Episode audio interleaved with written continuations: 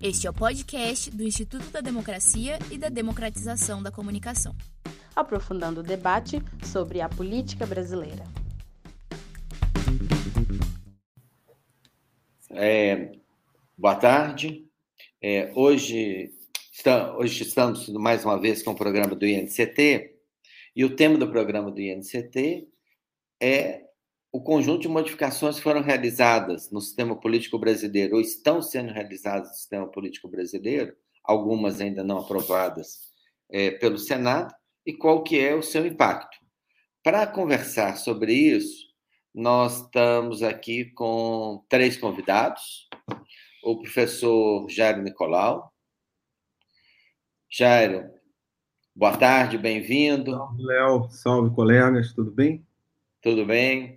O Jairo é doutor pelo UPERJ, foi professor do IESP, diretor do UPERJ-IESP, é professor titular da Universidade Federal do Rio de Janeiro, autor de diversos livros, entre os quais o livro com sugestivo título O Brasil Virou a Direita. Bem-vindo aí, Jairo. Valeu, obrigado aí pelo convite. Temos também conosco a professora da Universidade Federal é, de Alagoas, professora Luciana Santana. Obrigada, Léo, pelo convite. Boa tarde a todos. Boa, boa tarde, Jário. Boa tarde. Boa tarde, Luciana. Luciana é doutora pelo Departamento de Ciência Política da UFMG, é professora da Federal de Alagoas, é autora de diversos artigos importantes sobre o sistema político brasileiro, é prazer estar com você aqui para discutir essas mudanças, Luciana. Obrigada, Léo. E temos também conosco o professor Carlos Ranulfo Félix de Mello, doutor pelo doutorado de Sociologia e Política da UFMG, é, autor de diversos livros, entre eles vou dizer o que eu mais gosto ainda é o mudança, mudando as cadeiras de lugar, né? Tese de doutorado e é, um grande conhecedor do sistema político brasileiro.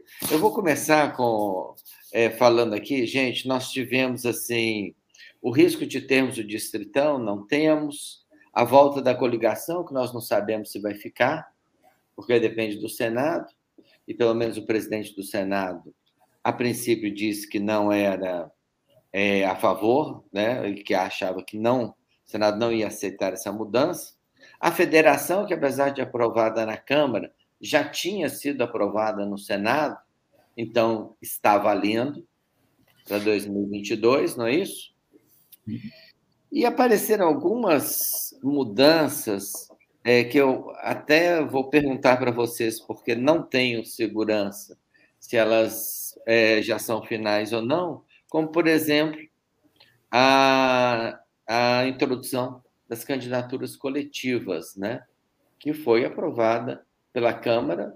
Eu não sei exatamente quais são as perspectivas dela é, no Senado.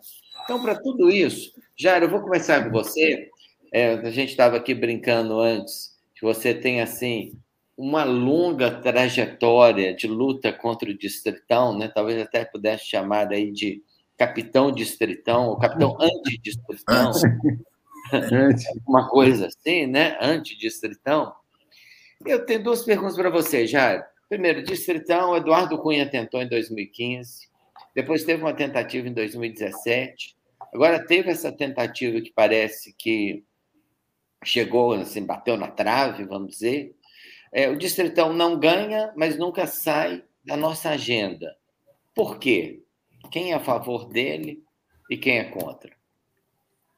Léo, é uma boa pergunta. É, a minha impressão é que o, o tema do Distritão ele, ele mobiliza um segmento do, do legislativo de lideranças médias e uma parte do baixo clero é, e quanto mais atomizado, quanto menos orgânico, quanto menor o debate político, mais a ideia do distritão se reforça, porque é um sistema que dá muita autonomia ao político, dá muita autonomia à figura individual em detrimento do partido. Não é à toa que naquela crise ali do, é, do governo da, da, legislatura que começou em 2015, né, que tinha o Eduardo Cunha como presidente, que o tema ganhou força. Ele foi o grande patrocinador na época. O Rodrigo Maia era o, o, o relator da Comissão de Reforma Política e também era um, um animado defensor do Distritão. Então, de lá para cá, eu acho que virou uma certa moda, digamos assim, entre os, os políticos. É, tudo que eu ouço dos políticos é, que é muito chato. Eu vou, eu vou usar o termo que eles usam, tá? Que é montar chapa, fazer a nominata, distribuir recurso, é, organizar o tempo de TV. É, é tudo muito chato para uma liderança política que sabe que, vai, que tem chance de sobreviver em detrimento de tudo isso. Então, os políticos falam: com o Distritão, eu tenho grande probabilidade é, de fazer a campanha do jeito que eu faço, tenho dinheiro do partido, vou atrás dos meus votos e entro sem essa operação, digamos, extremamente é, custosa de organizar a legenda, a chapa. Então, no final das, contas, quanto mais atomizado é o sistema, e ele tem tido essa característica nos últimos tempos, eu acho que mais é, atrativo fica a ideia de você caminhar para um sistema em que o esforço individual, que a campanha individual é o, é o móvel, faz, é o sentido da atividade política. Né? Então, é a única razão que eu vejo, não é, porque a, as, as melhor, os melhores debates que aconteceram sobre reforma política até 2010, essa ideia do distritão nem, nem, tinha, nem aparecia. O, nome distritão apareceu pela primeira vez ali no final dos anos 2008, 2007, por ali mas ninguém levava essa ideia a sério. Era mais uma bizarrice, né? É, as comissões anteriores, ou elas caminhavam para a ideia de fechar a lista. É, primeiro houve uma onda do voto distrital, depois o distrital misto. Enfim, sempre era é, se mirava em modelos mais consolidados. E aí, de lá para cá, eu acho que a Luciana que estuda isso, o Ranulfo também, eu não sei, mas são raros os, os temas que são votados no interstício de seis anos, três vezes. Né? É uma emenda constitucional de aprovação do Distritão, que é votada em, em 15, é, não, desculpe, 17, 19 e 21. Né? Não, 15, 17 e 21, só não foi 19. É, um tempo, é, é, numa legislatura, duas vezes, o que é incomum também para uma emenda constitucional. Enfim, eu, só, eu acho que virou um, uma obsessão de alguns deputados é o que eu explico, eu não vejo nenhuma, nem, nenhuma razão mais, digamos, republicana, nenhuma justificativa de aperfeiçoamento da representação política no Brasil. Parece que é algo de alto interesse de uma parte do mundo político, e é, sempre que se monta uma comissão, né, talvez o Distritão não tenha sido votado em 17, porque não se montou comissão de reforma política, porque senão esses mesmos deputados teriam antecipado esse debate, porque não teve comissão durante o período ali do Rodrigo Maia. O primeiro foi a primeira legislatura desde 2000, desde 98 que não montou uma comissão de reforma política logo de cara, logo quando começa. Todas as anteriores montaram, mas é assim que o, o deputado Lira assumiu, ele montou a comissão. Enfim, é, é a minha hipótese. Eu não sei muito bem não entendo essa obsessão, porque é um sistema medíocre, mas tento dar aqui uma racionalidade, mas eu sei que talvez não tenha, é só uma moda, é só uma, uma um interesse de um grupo pequeno de deputados. Né? Obrigado, Obrigado já, É, Luciano, Luciano, eu vou passar para você com duas questões aqui, né? Sim, é, essa é uma reforma, se é, se é que podemos chamar o que aconteceu na Câmara na semana passada de reforma política, é, foi, se foi, foi uma mini reforma política muito atípica, muito estranha, né? Ninguém sabia exatamente o que estava em jogo. Parecia que o Lira tinha o comando absoluto, mas ele teve que negociar é, no último momento, né? E aí te pergunto, você que conhece, Arthur Lira já escreveu sobre ele, o que que é, essas diferentes é, é, iniciativas representam para ele, para o Centrão, né? que tipo de liderança do Centrão o, o Lira é, está se tornando e por que exatamente essas questões aí, né? Já conversamos um pouco sobre o Distritão, estou querendo conversar um pouco mais sobre coligação com o Carlos Ranulfo, mas é, vamos pensar que federação, até mesmo a votação é, pelo plenário do, do voto impresso, é, tem, tem uma concepção unificada aí de reforma política, de funcionamento do sistema político? Bom, essa é uma ótima pergunta, porque né, é uma reforma que caiu né, na agenda é, de uma forma bastante intempestiva, né, e que tem como pano de fundo tentar agradar de alguma maneira demandas do centrão. Né? Quando a gente pega né, a maioria dos partidos que fazem parte do centrão, né, é, muitos dependem ali né, de é, dependem de coligações para serem eleitos, por exemplo. É? Então, eles aproveitaram um projeto que estava em tramitação do deputado Carlos Sampaio, de, do, de 2011, que só tinha é, como proposta ali o adiamento em uma semana das, né, das eleições, né, quando é, caísse em, com proximidade a um feriado. Então, quando foi para uma comissão especial, a gente, de repente, ele virou, né, um, um, eu diria até um monstrengo, né? Foi incorporado várias demandas ali de deputados, né, o distritão, é, né, a gente teve mudança é, com relação é, ao dia de posse, a gente teve, enfim, vários, é, várias propostas ali. Né? É, o distritão, ele, como, como o, o Jairo mencionou, ele ele né, é algo, é uma aposta muito, é, né, muito difícil de ser feita, apesar do particularmente do Arthur Lira ser, é, né, ser, ser favorável ao distritão, porque ele, pelo histórico dele, ele teria boas chances né, sempre de se manter, né, a sua sobrevivência política estava garantida. Mas, como representante do Centrão e tentando atender essas demandas, ele colocou isso em votação, sabendo dos riscos, sabendo da possibilidade de volta das coligações e também né, de outros elementos. Não considero que seja uma reforma política, porque eu acho que a gente é, né, muitas. Primeiro, que a gente não sabe nem da viabilidade dessa proposta ir adiante, né? A gente ainda tem aí um percurso a, a seguir, vai ser votado em dois turnos no Senado. É, a, a, gente não tem nenhuma sinalização clara do Senado se essa proposta vai ser aprovada, se vai ser aprovada integralmente, ou quando ela vai ser aprovada. Né? Então, a gente tem todos esses percalços que bate naquilo que você mencionou, né?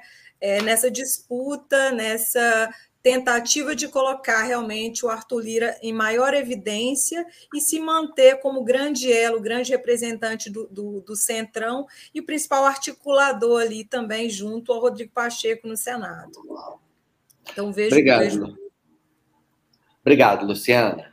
Então, é, Ranulfo, é, assim, o Jairo falou, né, com toda a propriedade, como sempre, que é, quando a gente discutia é, de, é, reforma política, era uma discussão importante na ciência política brasileira, é, no, no final da primeira década do século, né, ali a gente vivia é, embebido na ficção de que nós tínhamos como melhorar o sistema político brasileiro, né, e desde então só piorou, né, mas é, se Distritão nunca entrava, coligação em eleições é, proporcionais né, sempre entrava, né, sempre uma preocupação da ciência política, que isso era uma distorção, não fazia sentido, até que né, acabou caindo de forma até inesperada. Né? É, e agora volta. Né? Que, como você vê essa questão? Né? Assim, dentro do sistema político brasileiro, o que, que significa essa, a coligação? É, ela ajuda a governar, ela dificulta governar. Eu, pessoalmente, acho que ela dificulta governar, porque ela acaba sendo responsável por um número muito grande é, de partidos, mesmo se a federação vier. Também gostaria que você falasse um pouco sobre federação. Federação pode ajudar a governabilidade no Brasil? Né? É, como pensar essas questões? É, eu, eu, eu primeiro agradecer o convite, eu não agradeci quando se me apresentou. É, eu quero, primeiro eu vou comentar isso que o Jair falou. Acho, acho difícil dar a racionalidade desse troço, Jair. Eu, eu, eu acho que esse, o que aconteceu foi simplesmente bizarro. É, eu costumo dizer que foi uma. Um, eu, eu nunca vi uma coisa tão ruim na minha vida em termos de percepção, concepção. Se, se, se, se os caras, se a Câmara queria o distritão, para que colocá-la como uma transição para o distrital misto? Isso não tem nenhum sentido. É, não, não há nenhum sentido nisso. Como, aliás, não há nenhum sentido você propor um sistema eleitoral que dure uma eleição. É, isso é o beabá do beabá do beabá de qualquer arranjo institucional. Você tem que dar um tempo para que o arranjo institucional surta efeito. Você não pega um sistema eleitoral, bota ele numa eleição e muda no outro dia. E com um detalhe, você ia sair do distritão para ir para o distrital misto, como se fossem parentes próximos. E não são. Então, se o cara está cansado de organizar a lista né, na, na, no sistema proporcional de lista aberta, ia ter que organizar a lista no distritão misto. No distrital misto, porque ia ter lista do mesmo jeito fechado, aberto e ter lista. Então, não, não, né, assim, é, é para mim, é, é, é, tudo que aconteceu foi, eu, eu, eu, foi algo simplesmente patético. Patético. Eu acho que essa, é, eu acho que o Lira ele, ele mostra que realmente, acho que me faz questionar o próprio comando do Lira sobre esse processo. Agora, no que se refere à coligação, é, eu, eu, eu quero destacar um seguinte ponto. O Congresso está tão ruim, né? a Câmara está tão ruim, tão sem direção partidária, que ela começa a ter um processo de maioria cíclica. Quer dizer, uma, uma legislatura aprova o fim da coligação, a outra vem e volta atrás. O que, que será que a outra vai fazer? Então, quer dizer, você muda a legislatura, muda o presidente da Câmara, muda a pauta. Você não tem, não tem sequência isso.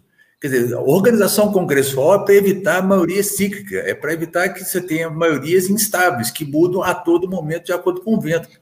Então, quer dizer, por, por que, que isso está acontecendo? Né? Porque, literalmente, os partidos não têm mais nenhum peso no Congresso. Isso que o Jair fala, o distritão, o distritão seria a pá de cal. Né? Mas os partidos não têm mais nenhum peso no Congresso. Não há mais. Isso vem desde o Cunha. A vitória do Cunha já foi isso, a vitória do Lira é a, é a reafirmação disso. Não há mais partidos no Congresso. Depende, de, de, das, da, depende fundamentalmente das coalizões que você forma, dos blocos que você forma. Isso, inclusive, está num ponto que você menciona, que é a votação do voto impresso. Todos os partidos, MDB, PSDB, Democratas, PSD, se comprometeram com a urna eletrônica e metade das suas bancadas votaram pelo voto impresso. Cadê os partidos, meu cara? Inclusive de esquerda, PSB é, e PDT. O PTB e o PSB. Onde é que estão os partidos? Assim, é, é a falência, na minha, quase que completa do sistema partidário como organizador do Congresso. Isso é uma péssima notícia. E a volta das coligações piora a coisa, né? não tem a menor dúvida disso. Né? Quer dizer, as coligações, a única reforma política, o Jair falou muito disso, a reforma política de 2017 foi um grande passo no sentido de melhorar o sistema partidário brasileiro. E agora os caras tentam piorar de novo. Né? É, é, é, não, não, não chegaram a ponto, embora tenham pensado também, em alterar a cláusula de desempenho. Não chegaram a esse ponto, mas podiam ter feito, como pode fazer na, na, na legislatura seguinte. Quer dizer, nós vivemos um, um, um, nós entramos num processo onde do Congresso pode se esperar qualquer coisa. Pode simplesmente se esperar qualquer coisa. As federações, elas, que que elas, é, qual que é a origem da proposta? É uma compensação. Ela faz sentido porque quando você termina com as coligações, você tem uma compensação para que partidos que tenham algum sentido, alguma proximidade, eh, se juntem e funcione a legislatura inteira como um partido só, pelo menos para efeito de atuação congressual. Tem sentido como negociação para o fim de coligações. Né? Agora, é, É, é o teu negócio. É. Outra coisa que, que, que mencionou, há, há pouco tempo o Congresso votou, o Senado aprovou a volta do quociente eleitoral como cláusula de barreira, que também havia caído em 2015. Em 2015, cai, cai o quociente eleitoral como cláusula de barreira. O Senado aprovou outro dia, ninguém sabia, de repente vem a notícia de que agora, para você, para o partido disputar a sobra, tem que ter 70% do quociente eleitoral no Estado. Ou seja, cada legislatura a regra é uma. Nós estamos completamente, nós somos igual cego em tiroteio. Obrigado, Ranu. Vou voltar para você, Jairo. Duas, duas questões, né? Eu acho que seria interessante você comentar o que o Ranu falou, você é esse grande observador é, do Congresso, mas também você tem toda essa visão sobre todo esse trabalho sobre partidos, né? É, me surpreendeu um pouco é, os part... a votação dos partidos, especialmente aqueles que a gente chama de, de centro, centro-esquerda, começando talvez pelo PSDB, né? É, na votação, primeiro do voto impresso e depois é, nessas outras questões. Ainda mais surpreendeu a votação de um partido como o PDT. Existe, mais uma vez, eu volto a insistir na mesma questão, é, esses partidos estão completamente sem liderança ou existe alguma coisa que os aproxima nessa direção? O que, que a gente pode esperar em 2022 de partidos como PSDB, PDT, PSB, que são partidos centrais na estrutura política brasileira. Acho que o Ranulfo foi muito feliz ao, ao constatar, né, ao apresentar esse diagnóstico, eu concordo, é que hoje a Câmara vive praticamente sem, é, ele falou sem partidos, mas é um adicional, sem grandes formuladores, sem grandes políticos que, é, digamos, organizem um pouco aquela barafunda. E, de certa maneira, eu acho que a gente não pode perder de vista o seguinte: é, 2018, todo mundo olha para a vitória do Bolsonaro com razão, né? Mas aconteceu algo que é, só agora a gente está, é, digamos, se dando conta na, na sua inteireza, que é o deslocamento, ou eu, eu diria morte, né? Vou, vou ser um pouco enfático. Não tem mais centro na política brasileira, não é? A gente criou a figura do centrão, né? quer dizer, o centro superlativo, para distinguir de um centro que a gente achou que existia, que era um centro ali, por um tempo foi é, ocupado pelo, pelo PMDB, depois pelo PFL, é, PSDB, e esses partidos foram varridos. Né? O, o grande, é, é, dizer, o, o, o que ficou de fora da nossa análise, acho que a maioria das análises, que olhavam para o Bolsonaro, é que embaixo o bolsonarismo varreu, né, de, sobretudo do sul-sudeste, as bancadas desses partidos, que, bem ou mal, é, organizavam, tinham uma cultura parlamentar, organizavam o trabalho. É, dizer, é, o que a gente está vendo seria impossível há oito anos atrás, digamos, quando tinha uma certa estruturação ali no trabalho parlamentar. E talvez o, o, os dois anos do Rodrigo Maia, é, ele com uma, a sua experiência de já ter sido presidente, com o grupo político que ele organizou, é, nos tirou esse do horizonte. Parecia que as coisas não eram tão ruins. Né? Quando a gente olhava para o Senado, claramente ele parecia ter piorado né, em relação ao Senado anterior. Mas a Câmara nem se fala, porque veio aquele arrastão bolsonarista, mas esses dois anos do Rodrigo, com todas as dificuldades, acho que seguraram um pouco essa ideia, porque ele, ele e o grupo organizaram minimamente e deram uma certa orientação. Tanto que eles aprovaram a reforma da Previdência, né? Tinha ali alguma organização. E ele não colocou o tema da reforma política para debate. Agora, eu acho que a gente entrou num período de completo atomismo, de completa desorganização. É, você perguntou sobre 2022.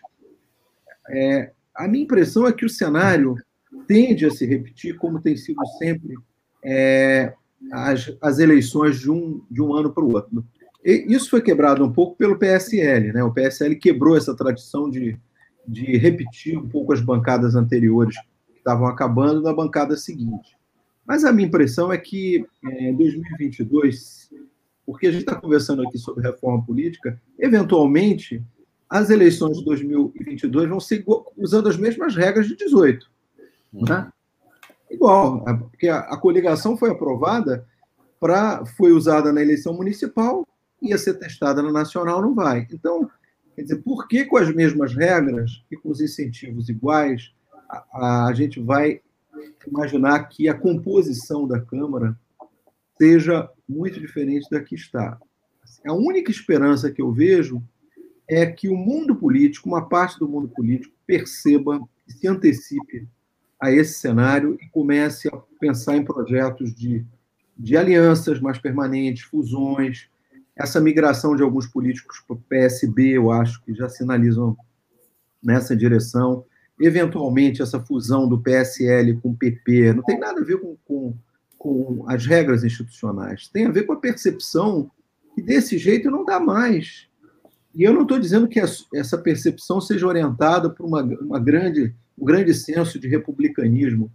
Tem um senso que é o seguinte: tem alguns bilhões do fundo partidário para distribuir, tem tempo de televisão para distribuir, e não é mais funcional nesse sistema distribuir isso para 16, 18 legendas, com algum tipo de expressão eleitoral. O sistema está ficando é, disfuncional também para uma parte da elite política. Eu acho que a única é, esperança que eu tenho é que é, uma, uma, antecipação né, de segmentos para tentar entrar nas eleições de 2022 mais compactado. Não sei se o PT é, tem algum movimento nessa direção também, de atrair políticos de legendas menores, mas se não for isso, a gente vai repetir 2022 uma Câmara igual a essa que está, com variações. O PT, em vez de ter 56, vai ter 65, o PSL vai cair 10, 15, mas, enfim, não há por que a gente esperar é, uma, o que a gente já estava imaginando, caso a coligação vingasse, né, que era uma, um começo de uma compactação, um começo de uma certa, é, digamos, enxugamento do quadro partidário. Eu, eu, eu, confesso que, nesse momento, vamos esperar a decisão do Supremo, olhando para a política, eu não vejo muita expectativa que isso mude a curto prazo. Eu não sei o que vocês acham, mas eu estou um pouco pessimista, porque tem uma certa é, endogeneidade, uma certa, é, digamos, uma certa inércia do sistema político, que, que, vem já de algum tempo, desde 14, e que está difícil quebrar. Né? Os incentivos de quebrar isso, eu acho que não vem pela reforma política, vai ter que vir pela política. Mas eu não sei se, se uma parte da elite está preocupada com isso, é só uma questão de cientista político. A gente está aqui batendo um papo preocupado, vai conversar com os políticos, eles estão preocupados com, a, com de onde vão ficar na chapa do ano que vem, se o Lula vai ganhar. Enfim, a gente tem uma preocupação sistêmica. E a, e a maioria dos políticos que eu conheço não tem preocupação sistêmica, eles têm a, a preocupação de curto prazo. Né? Não sei quem está certo, né? o nosso papel é diferente do deles, mas é, não custa constatar que isso não está bom, né? É, obrigado, Jair. Luciana, falando em as preocupações dos políticos, até agora acho que ninguém aqui falou uma palavra nesse debate que é ou o nome que é Jair Bolsonaro. Jair Bolsonaro, bom, né? Graças a Deus, né? Quem sabe seja indicativo de um futuro melhor, né?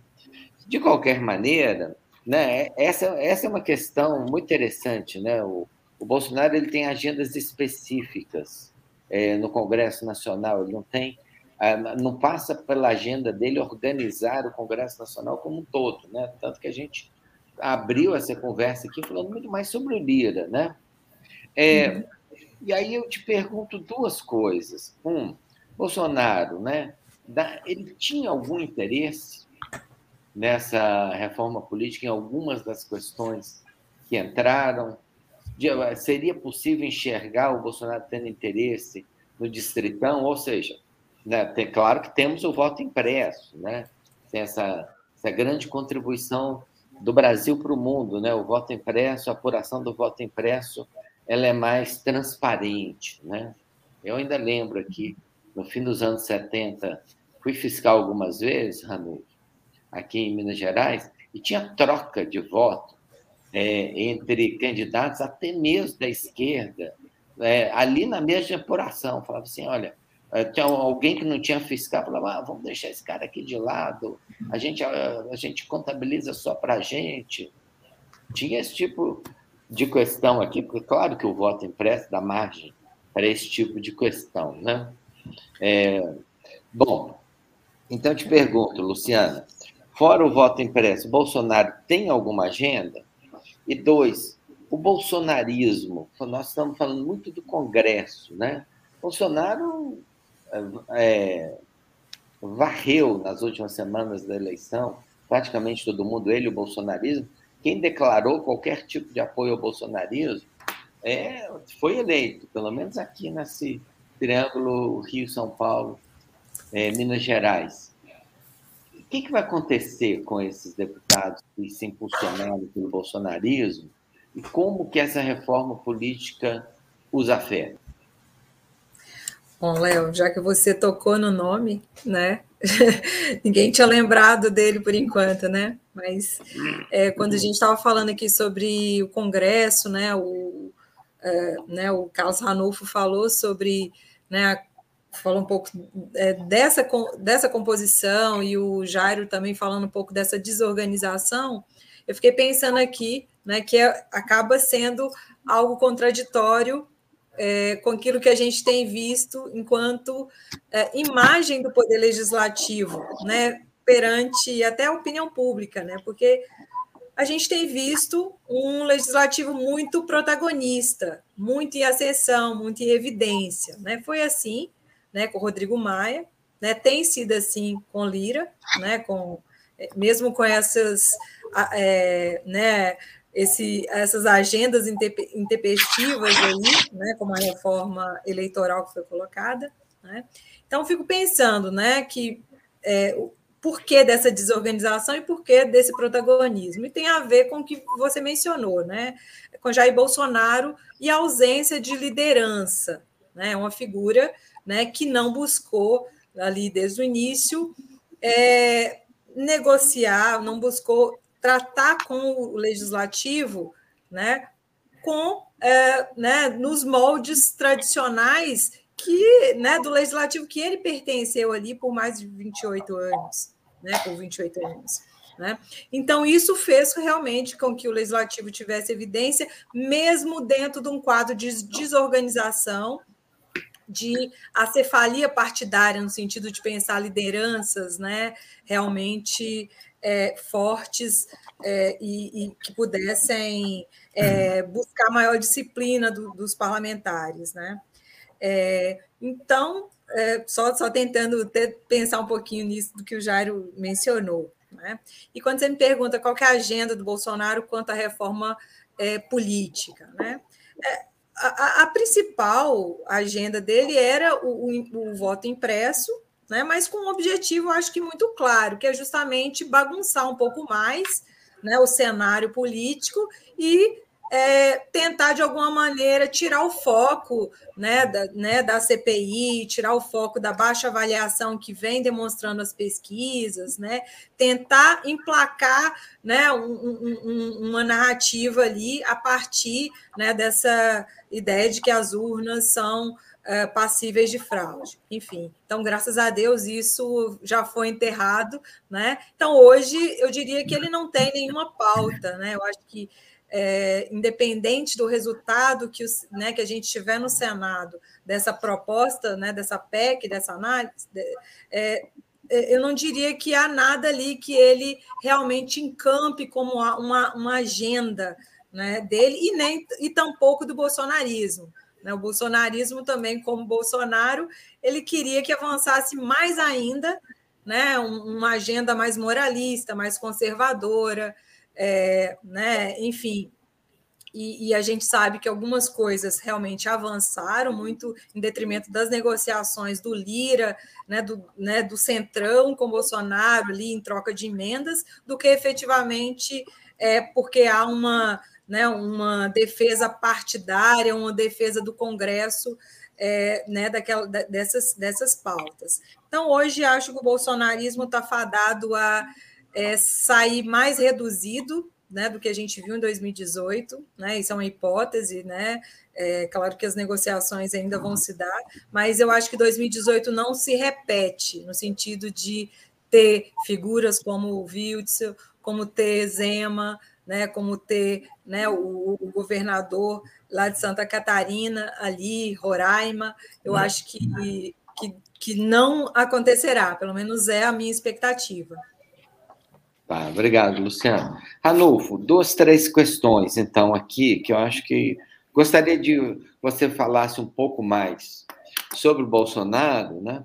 Também sobre a influência do Bolsonaro ou do Zema em Minas, né? Pesquisa Data Tempo, da, de uns 15 dias atrás, bota o Zema praticamente reeleito no primeiro turno, né? Com o Calil só desafiando ele no, na região metropolitana de Belo Horizonte, né? É, esse é um movimento mineiro ou esse é um movimento nacional, né? Pouco aí tentando dialogar com a sua colocação em relação ao Luciano. O que, que, que estaria acontecendo aqui? Por outro lado, a boa parte dos analistas acha que Minas é decisivo para a eleição presidencial de 2022, né? É, bom, ninguém ganhou sem Minas até agora, então, né, essa, isso é, pode virar um padrão. E, por outro lado, a gente vê um, uma questão que eu também queria discutir com você, vou voltar a discutir com o Jair e a Luciano também, que é candidaturas coletivas, né? Agitaram o mundo das eleições proporcionais no ano passado, né? Em muitos campos, ao que parece, começam a ser aceitas pelo projeto de lei da Câmara. Acho que tem que ter votação no Senado, não sei, não tem informação sobre isso. Quem sabe a Luciana tem, ela que é a que sempre sabe o que, que aconteceu nas últimas votações, né? Então, é, o que fazer aí? Como compensar essa conjuntura que já está se formando para 2022, Ranu? Bom, Léo, é, só uma questão. Pelo que a Luciana me informa, é, as candidaturas coletivas sequer foram aprovadas. Não, não, elas não estão não estão aprovadas nesse, nesse, nesse. Ah, é, o Globo deu que sim. Bom, é, então tá. é, parece que não. Eu também não tenho muita certeza. Não foi, não, Léo. Ele está é. tá no código eleitoral, mas não foi, não foi a plenário, ainda está aguardando aí. É, uhum. Então, acho que provavelmente não deve ir esse ano né, para o Senado, eu acredito. É. E, e, e, acho que a, a, a, coligação, a, volta das, das. Eu sou um pouco mais otimista que o Jairo, só antes de entrar no Zema, é, porque eu acho que a, a volta das coligações tende a não passar no, no Senado. Então, você teria o mesmo quadro, quer dizer, proibição de coligações e cláusula, sendo que a cláusula vai a 2%. Então, isso pode continuar estimulando é, esse processo de fusão. É, eu acho que se você, se a gente der tempo ao tempo, se der tempo à cláusula e ao fim das coligações para agirem, pode ninguém vai transformar o sistema partidário brasileiro numa coisa maravilhosa, isso é impossível. Mas é, a, a, acho que se, mantido tudo como está, como dizer, né, é, tudo mais constante, é, a tendência, eu diria que é um ligeiro enxugamento, uma ligeira racionalidade desse quadro. É, é, embora você tenha razão, acho que o Jairo, né, o centro é, evaporou. Quer dizer, não é que você não tem um centro, é que você tem uma dispersão brutal do que, que é o centro. Né? Você tem um, um, polo se formando à direita, que, que eu também não sei que, que vai acontecer com esse polo, é, com a derrota provável, na minha opinião, do Bolsonaro em 2022. Isso aí é, é o Bolsonaro não é um organizador de nada, o Bolsonaro é um desorganizador. Uhum. E acho que a derrota dele vai ter uma profunda incidência nesse, nesse processo. Do outro lado, da esquerda, o PT se mantém, o, é, PDT e PS, o PSB pode funcionar como um estuário, está né? Tá chamando, tá atraindo. O PT não está se movimentando, mas o PSB está se movimentando bem. Acho que o PDT é um partido em fim de linha, e ah, inclusive acho que o, o, o o Ciro vai ajudar nisso, a candidatura do Ciro acho que vai ser um fracasso em 2022, eu não tenho a menor dúvida disso.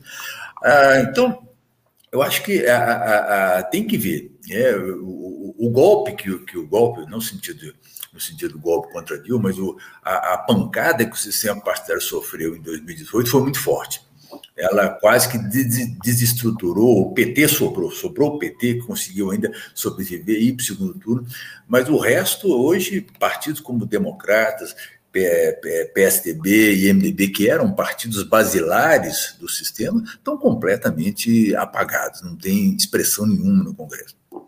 Agora, com relação a Minas Gerais e com relação ao Zema, é, eu acho que o Zema, eu, eu me lembro muito bem de um de uma, uma conversa sobre o Hélio Garcia. O Hélio Garcia, uma vez, dando uma entrevista, aí a repórter perguntou: senador, o governador, o senhor não fez nada? Como é que o senhor. É, o Hélio Garcia respondeu: Ô, oh, minha filha, mas também eu não incomodei ninguém. E o Zema é mais ou menos isso. O Zema é o que vai sobrar dessa avalanche do novo. Quando eu falo novo, não é o partido, é a novidade. Bolsonaro vai embora, o Witzel já foi embora, Santa Catarina, esses caras, todos que a Luciana citou, isso, isso, isso, isso tudo é, só dá uma safra. O Zema não, porque o Zema ficou quietinho. o Zema, ele, ele evita entrar em fria, ele não assina embaixo, ele, ele, não, ele não critica o Bolsonaro, mas ele não assina embaixo nada, ele não se mete nas confusões do Bolsonaro. E tem um negócio importante: o Zema foi eleito em função do Bolsonaro. Isso é óbvio. Ele cresceu na última semana. Vum. Mas agora ele não precisa mais disso. Então isso muda completamente o jogo. Agora ele não precisa, não precisa se vincular ao Bolsonaro. Eu, eu, isso é o que as pesquisas estão dizendo. O Zema, em função. o que, que o Zema está fazendo? Muito pouco. Ele não está fazendo bobagem. Então, se você compara com o grau de desgaste acumulado que o Bolsonaro tem, a gestão do Zema, ela passa, é uma gestão mineira, vamos dizer assim, para ficar cá entre nós mineiros. Essa conversa que Minas decide a eleição, para mim é conversa de mineiro. Tá? É, então tá, São Paulo não decide, não, ah, isso é conversa não, perdeu diversas vezes. Perdeu diversas vezes a candidatura presidencial, né? Alguma não, coisa que dizer. Isso, isso, isso, é, isso é conversa, mas, mas o, o Zema, ele, o, o estilo dele ele agrada o eleitorado mineiro. Ah, ele é quieto, manso, ele não, não, não faz grandes bobagens. Você vai perguntar qual que é a marca do governo Zema? Nenhuma. Não, e é gostado que o Calil é o contrário, né? É, é o que não o fica quieto, o que exato, fala. Exato. Mas agora parece estar encontrando algumas dificuldades, né? É. Então, e, o Zema não, o Zema tem essa. É um cara mais tranquilo, vai comer seu pão de queijo, tomar seu cafezinho, vai governar, não vai fazer mal a ninguém. Acho que isso, de certa forma, ele tem uma, uma imagem boa. Ele, a, ele, a avaliação dele é de razoável para boa em Minas Gerais. E o mais importante, acho que é isso. Para 2002, para 2022, é que o Zema não depende mais do bolsonarismo. Não depende mais do bolsonarismo. Então, acho que é, é, se você pensar numa polarização, é, polarização, no sentido não de que o Lula seja o extremo, mas numa disputa entre Lula e Bolsonaro, eu acho que Zema vai ficar quieto. Ele vai fazer a campanha dele. Eu acho que vai, ele vai fazer a campanha dele. E uma disputa entre Calil e Zema, eu acho que a tendência da eleição mineira é ser mineira. Porque o Calil não morre de amores pelo Lula, não, detesta o Bolsonaro. E o Zema não tem por que se vincular ao desgaste do Bolsonaro. O Gema adquiriu faixa própria. Então, acho que ele é um candidato forte, né? Ah, e a eleição aqui vai ser, vai ficar aqui mesmo, vai ficar entre as montanhas. O Jairo, o Luciano, que se virem lá no Rio de Janeiro, em Alagoas, que lá a campanha vai ser nacional. Aqui não, aqui vai ser tranquilo tal. A gente vai ficar só torcendo para a questão nacional. Mas que aqui vai ser, vai ter pão de queijo, cafezinho, e o Zema, se bobear, vai ganhar. Sem fazer muita força. Bom, nós vamos voltar a essa discussão, viu? Eu acho que tem pelo menos alguns, alguns pontos contenciosos. Uma coisa que o Calil pode fazer é se ligar no Lula, que está numa posição muito boa em quase todas ah, quase todo o interior de Minas, né? Sim, sim. Só Essa que eu... aí haveria, aí vão dizer, nós estaremos junto com é. a Luciano e o Jairo, né? Mas o eu problema... vou perguntar, tentando, por onde a gente está aqui avançado, vamos, vamos tentar fazer um programa sobre eleições mineiras, porque o tema está valendo debate, né?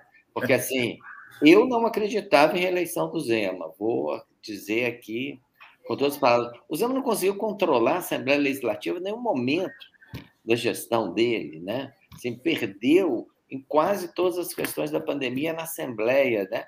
mas mostra eleitoralmente viável.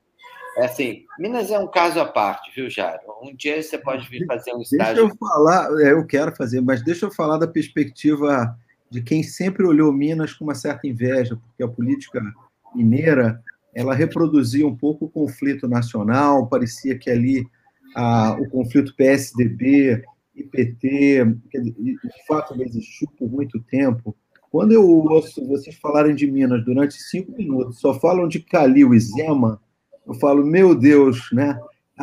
É o, é, o, é o reflexo do que a gente está vivendo nacionalmente. Quer dizer, o Estado, o segundo maior Estado da Federação, em que a política sempre operou, no, pelo menos boa parte eh, de 88 para cá, no conflito entre PT e PSDB, hoje eu estou ouvindo meus amigos aqui de Minas falar só de Zema para cá, Zema para lá, Calil para. E os partidos? E as forças políticas tradicionais? Não tem nada. Não tem. É realmente é um quadro. Na pesquisa do Vocês estão virando Rio de Janeiro, hein? Então... É. Na pesquisa Datafolha, o Anastasia acho que pegou 3, 4%. É. Nossa. Não, PT, PT e PSDB estão completamente fora do, do jogo aqui. É, o que você tem é o Pacheco. Aí sim, o, o atual presidente do Senado. É, é esse pode ser uma figura que mudaria, que daria outro tom ao jogo. O Rodrigo Pacheco é um quadro com capacidade de formulação, com projeção, que tanto pode sair para a presidência como pode sair para o governador. Ele, ah, sim, se você pensar numa figura com capacidade política, um quadro político, aí você está falando do Pacheco. É, seria o único. Mas também PT e PS. O, P, o PT não tem nem candidato aqui, competitivo. Nem candidato. Bom, chegando quase ao final, mas vou então deixar a pergunta aqui para os três, né? Que congresso as eleições de 2022 vão nos dar? O que, que a gente pode esperar? Léo, o que eu aprendi nesse tempo todo acompanhando política, e é, a melhor forma de pensar o Congresso seguinte é olhar para o atual, né? Ou seja, o Congresso que vem, é, em geral, ele tende a acompanhar o padrão do atual. Isso não aconteceu na última vez, né? foi a exceção. Vamos lembrar, né? a gente estava falando do Bolsonaro, só para não perder esse ponto. É, o Bolsonaro realmente é um péssimo, vou falar uma, uma trivialidade, né? Ele, ele tinha na mão o maior partido já produzido numa única eleição da história do Brasil. Quer dizer, o, o, o, PSL concorreu pela primeira vez, efetivamente, porque antes ele existia como uma ficção, né? E teve uma votação para a Câmara maior do que o PT. O Bolsonaro conseguiu sair desse partido, cheio de dinheiro, cheio de tempo de TV, dando a ele cerca de 50 deputados. O que, todo mundo imaginava? Esse partido vai chegar a 70, 80 deputados. Bolsonaro vai competir agora na eleição municipal e na eleição de 22 com muito mais força, porque agora ele é o único líder populista de direita do mundo que não tinha um partido. Mas ele continua, não só saiu do PSL, quanto ele continua sem partido, que é outro fator que a gente vai ter que acompanhar, né? É, eu acho que isso é importante não perder de vista, porque o Bolsonaro teve muito próximo a, a organizar talvez o grande partido de direita da história que o Brasil não teve e, e conseguiu perder esse, esse tempo e está aí batendo cabeça para buscar uma legenda. Mas com relação ao futuro, né? Como diz a, a, música do Lulu Santos, não sei se é do Lulu Santos, o futuro é duvidoso, né? do Cazuza. Eu vejo dor, né? Eu não sei, eu não sei. O futuro é Cazuza, é duvidoso. É, do Cazuza, assim. Eu, Pelo menos ele cantava. É, o, o, futuro é duvidoso. Nesse caso da Câmara, é, o, o Ranulfo lembrou de algo importante, né?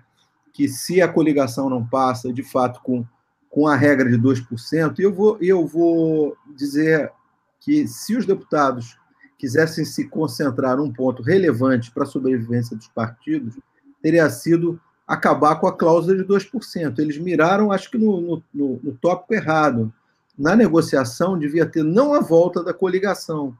Porque a coligação, o partido pode sobreviver é, caroneando os votos de uma legenda maior no seu estado. Agora, se ele não tiver 2% dos votos em âmbito nacional, ele fica os próximos quatro anos sem recurso do fundo partidário, sem tempo de TV, com pouco recurso do fundo eleitoral. Ou seja, é, é o que aconteceu com a rede. A rede não atingiu os dois, o 1,5 na última eleição e passou esse, esse período praticamente, se não fosse os senadores da rede, a rede teria desaparecido. Concorreu nas eleições municipais sem nenhum recurso. E os partidos pequenos, que ficam ali naquele limiar, é o caso do PSOL, do PCdoB, do PTB, e eventualmente até do PT, PDT e mais uma, uma dúzia de partidos, eles miraram no, no, na direção errada. Eu acho que a cláusula de desempenho que vai ter o efeito redutor. Se ela fosse realmente combinada com a, com a, com a coligação, isso seria acelerado já para 2022. Quando eu digo acelerado, não é só o resultado da eleição, é que a, a própria elite política se antecipa. Não é, não, eu, por exemplo, por que, que o PCdoB vai incorrer no risco de não chegar de novo a, aos 2%? É melhor, então, quem sabe, caminhar para uma fusão. Outros partidos farão o mesmo. O PTB, que está aí querendo se fundir com outras legendas de direita. Eu acho que o, a, a, o, o fim das coligações ou não, ela vai servir como grande incentivador para acelerar esse processo. Mas, de fato, eu acho que o grande erro dos deputados foi não ter mirado na causa de 2%. Mas, assim, do ponto de vista da política mais funda, ou seja, da ideologia, da, da, da dispersão, eu não vejo que o, que o, Congresso futuro vai ser muito diferente de, desse que a gente está. Mesmo com a vitória do Lula, eu não imagino que a oposição que é de esquerda passe dos 120, 130 deputados que tem hoje para 200.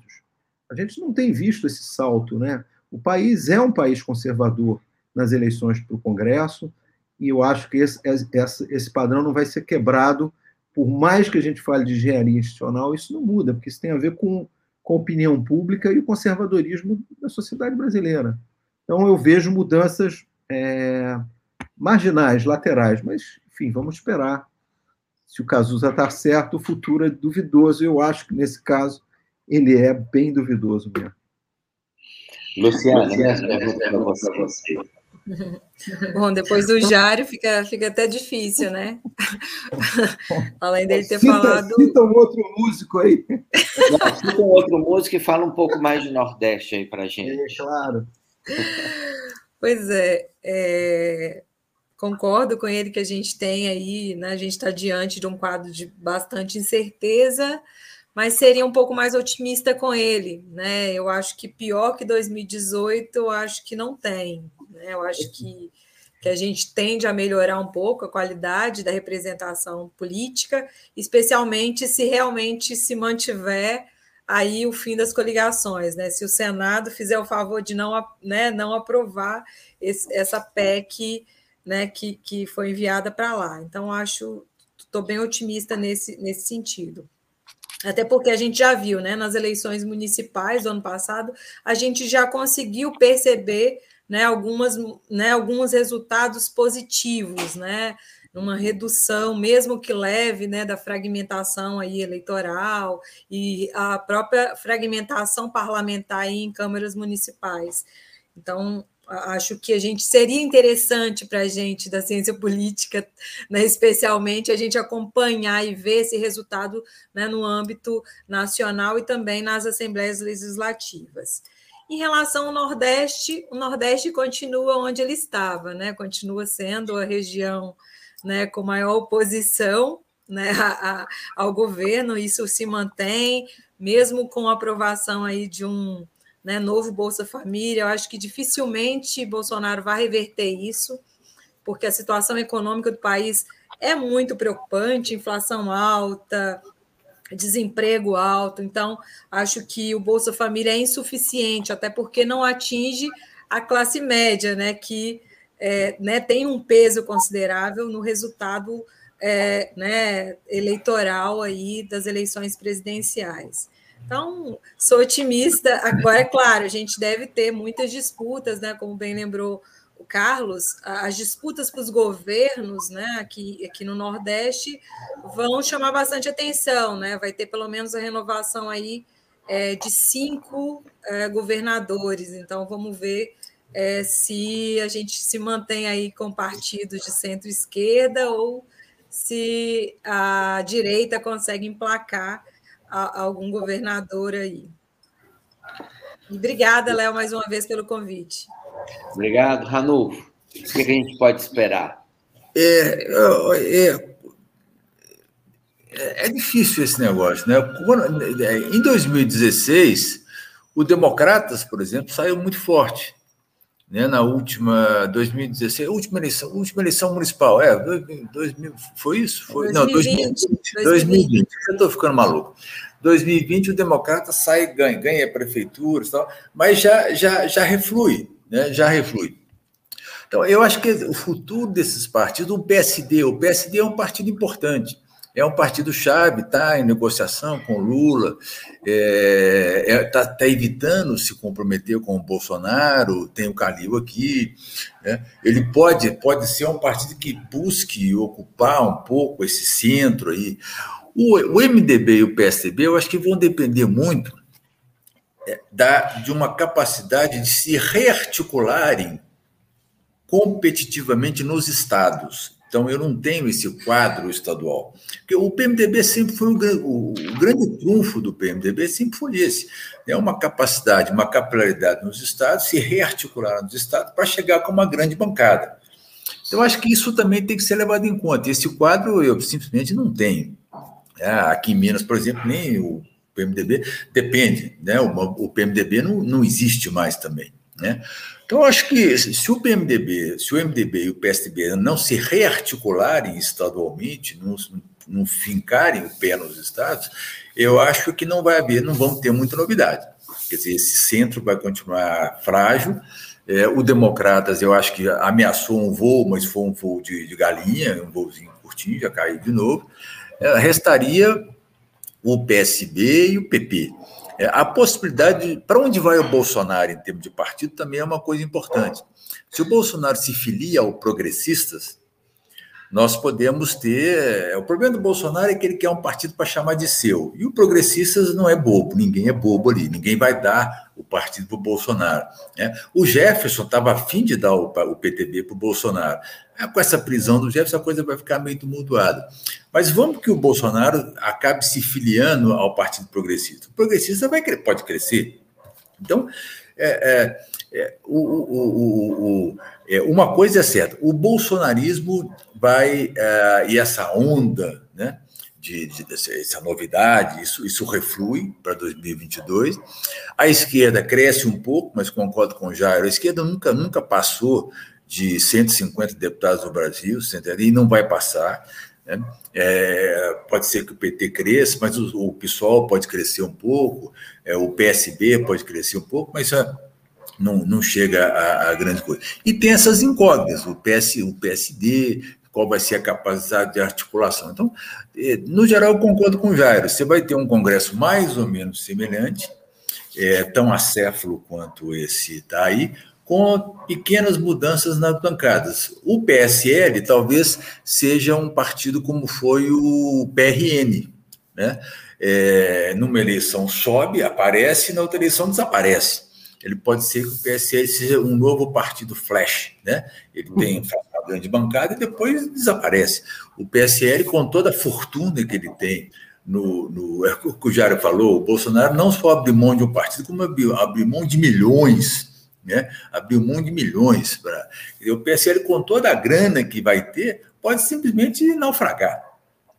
Então, essas vão ser talvez as novidades, mas não. não eu acho que a, a, a possibilidade de melhora se dá a longo prazo, a médio prazo, se nós mantivermos o fim das coligações e, e, e a cláusula para 2022 e para 2026, né? 2026 é 2,5, 2033. Né? Se hoje nós aplicássemos a cláusula de 2% no Congresso, o corte vai ser muito grande já.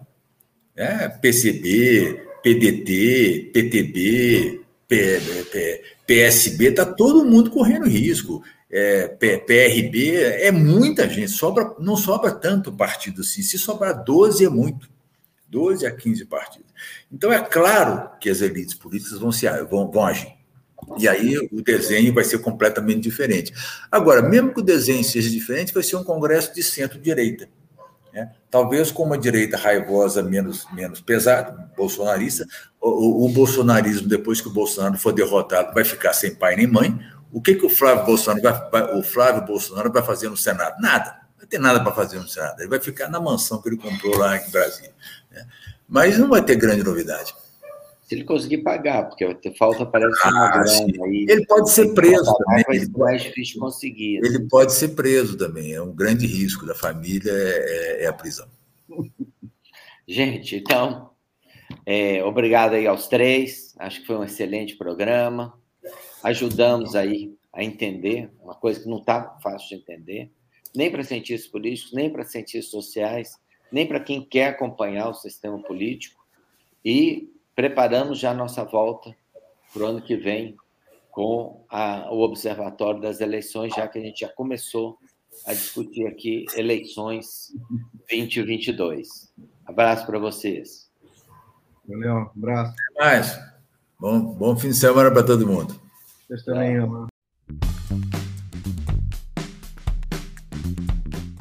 Este é o podcast do Instituto da Democracia e da Democratização da Comunicação aprofundando o debate sobre a política brasileira. O Instituto da Democracia faz parte do Programa de Institutos Nacionais de Ciência e Tecnologia e é formado por grupos de pesquisa de diversas instituições nacionais e internacionais. Acompanhe nossas atividades em nosso site www.institutodademocracia.org e em nossas redes sociais.